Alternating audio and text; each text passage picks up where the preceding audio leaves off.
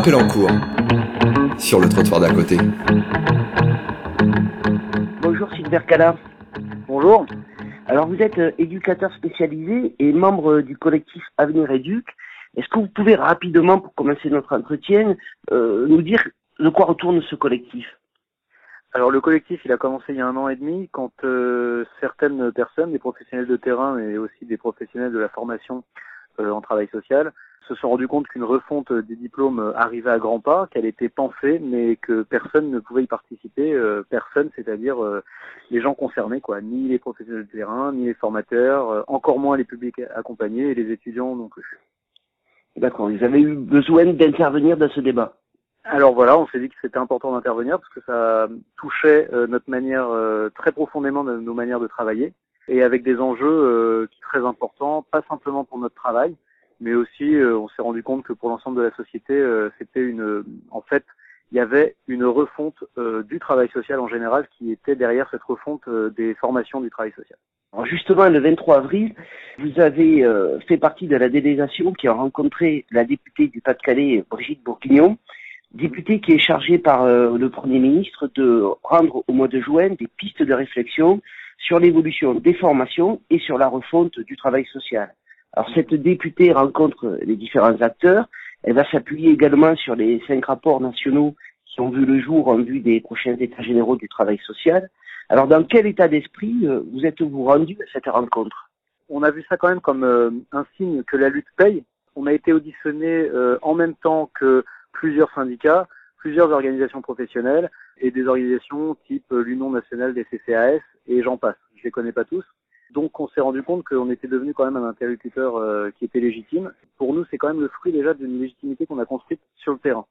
Ensuite, on est allé euh, à cet entretien en sachant que euh, bah, ce qui a été annoncé dès le début, c'est-à-dire que la députée était dans un dans une dynamique d'audition, elle, auditionne tous les intervenants, tous les du, secteur social globalement.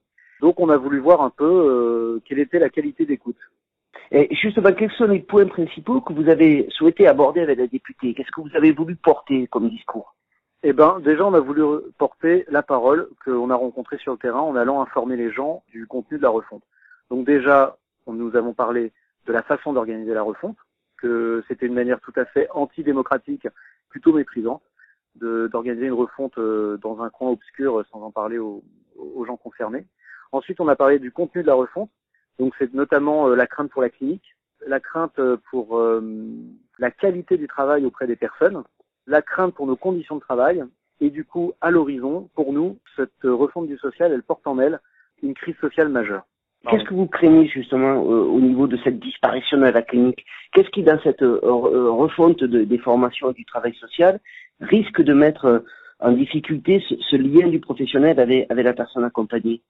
Un point majeur de la refonte, c'est de réduire drastiquement la durée des stages. Le stage, c'est le moment pratique où on met en relation ce qu'on est, nos connaissances théoriques et euh, notre appréhension du terrain. Donc on a parlé un moment d'une durée de huit mois sur les trois ans de formation, notamment pour les éducateurs spécialisés.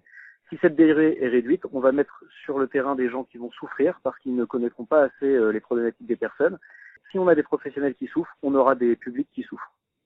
Euh, Je ne sais pas, euh, vous avez certainement dû voir le texte présenté par la DRGSCS qui propose une évolution des stages avec Ouais. notamment euh, toujours les 2100 heures de stage pour les formations de niveau 3, mais avec des stages différenciés, recherche-action, sur des sur différentes rencontres avec différents intérêts, sur euh, du travail autour de thématiques. Euh, Ouais. Ça aussi, ça vous inquiète? Bien sûr, bien sûr. Ils appellent ça l'alternance intégrative. Donc euh, le mot alternance intégrative a l'air euh, de vouloir conserver cette alternance entre euh, la formation théorique et la formation pratique. Or, quand on dit qu'on peut remplacer un stage par une étude de terrain, par quelque chose de statistique, quand on dit aussi, parce que c'est dans le rapport, les étudiants en travail social pourront avoir des tuteurs qui ne sont pas ES pour les ES, AS pour les AS, etc. on voit bien qu'il y a une, y a un mépris pour ce qu'est la spécificité de nos métiers et du coup un mépris pour la formation et du coup une moindre formation, une moindre qualification. Quelle a été la- l'attitude de, de la députée Avez-vous ressenti que, que sur certains points, son, son opinion a été faite ou est-ce qu'elle est encore dans le dialogue? Elle est plutôt dans le dialogue. Nous, on a estimé que le ton était assez cordial. mais elle a voulu, un peu comme quand on a, on a rencontré le ministère des Affaires sociales le 12 décembre dernier, elle a voulu être, être rassurante. Là où elle a été claire, c'est qu'elle a dit qu'elle était dans une dynamique d'écoute et pas de prise de décision. Mais là où nous sommes, on continue à être inquiets, euh, c'est que il nous semble que, alors déjà nous on attend des décisions concrètes, et il nous semble que euh, comme comme en décembre, euh, les enjeux hein, sociaux et politiques ne sont pas tout à fait compris par les personnes qui nous écoutent, qui nous reçoivent. Notamment, nous on assiste quand même à une montée en puissance du secteur lucratif privé. On assiste à des syndicats d'employeurs qui se félicitent de pouvoir refaire complètement les conventions collectives en disant que maintenant que les métiers vont être changés, les conventions collectives actuelles sont obsolètes. Or, le privé lucratif de l'aide à la personne, notamment, ce sont euh, des lieux de travail où euh, les personnes sont très peu formées et très peu protégées. Donc, avec toujours cette conséquence sur les publics accompagnés que si nous sommes moins protégés et moins formés, euh, notre travail de lien avec les populations mises à la marge pour différentes raisons, ce travail de lien va être encore plus remis en cause que ce qu'on peut connaître actuellement sur différents, sur différents lieux de travail. Et donc, c'est le principe d'une société républicaine qui apporte un service public de la vulnérabilité qui est remis en question, avec des conséquences qui seront dramatiques puisque ce qu'on fait a une utilité et a un sens. D'après vous, Sylvère Cala, quel sera le, travail social de demain? Est-ce que vous pensez qu'il doit quand même évoluer, ce travail social? Et comment vous, vous, le représentez? De toute façon, il y a un espèce de malentendu, c'est que nous, les travailleurs sociaux, on est constamment dans la recherche de meilleures solutions, on est constamment euh, dans euh, l'analyse de nos pratiques et, euh, le constant souci de leur évolution. Et on prétend, à travers cette, cette refonte, nous faire croire que nous serions des gens qui se remettent pas en question, qui, avons des procédures qui roulent toutes seules, et du coup la réflexion serait absente. Or c'est faux, on est toujours dans la dynamique. Donc quand vous parlez de dynamique, on, est, on y est tout à fait ouvert, puisqu'on a l'impression que c'est quand même ce qu'on fait habituellement. Et Parfois, il faut des réformes. Le principe de la réforme n'est pas quelque chose euh, qu'on rejette de manière principielle. Le problème, c'est cette, cette réforme-là et l'esprit et la méthode dans laquelle elle est faite. Vous souhaiteriez quel type de réforme, vous? Eh bien, pour l'instant, c'est... Euh, euh, vous voyez bien, ce travail de refonte qui a été fait en catimini s'est poursuivi sur un an ou deux. Donc eux, ils ont des, des propositions à faire.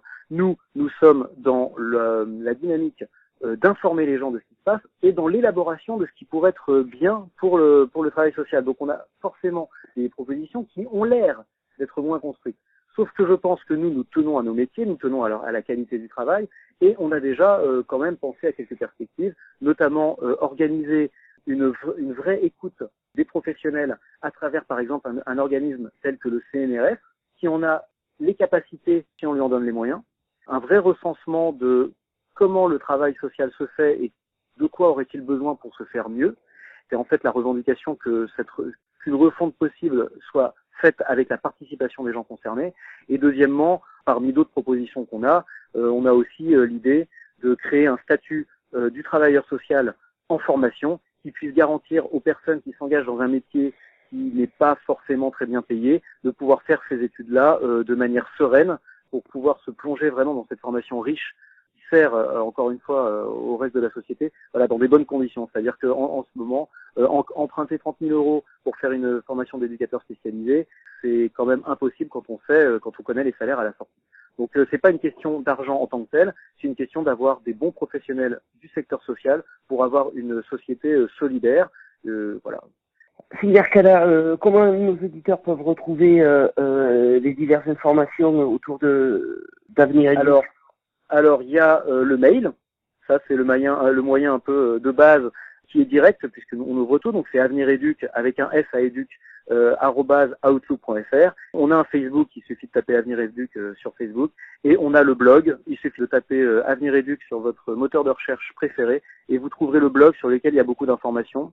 Et nous, on tient quand même beaucoup au rapport euh, plus direct possible. Donc toutes les informations sont sur le blog, sont sur Facebook. N'hésitez pas à nous joindre directement. Euh, on, on, échange les numéros de téléphone, on se met en lien parce qu'on sait que c'est comme ça, c'est en chair et en os qu'on fait avancer les choses.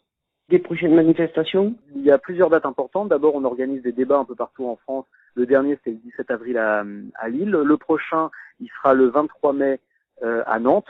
Le 25 juin, on organise, avec l'appui des syndicats, une manifestation nationale. Alors, les formes de la manifestation sont encore à, à réfléchir, mais on organise une mobilisation en général le 25 juin. Donc ça, c'est très important. Et on fait aussi du théâtre forum, on continue d'intervenir sur les lieux de travail, dans les écoles, pour euh, continuer d'informer. Les deux dates importantes, le 23 mai, le 25 juin. Merci beaucoup. Ben, merci à vous. À bientôt, au revoir. À bientôt, au revoir.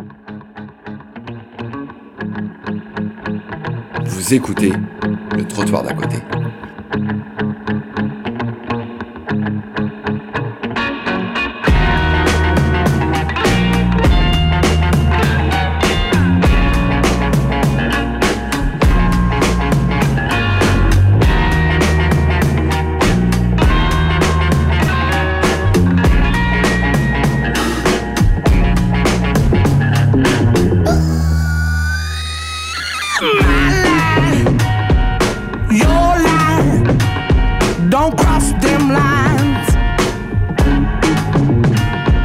What you like, what I like, why can't we both be right?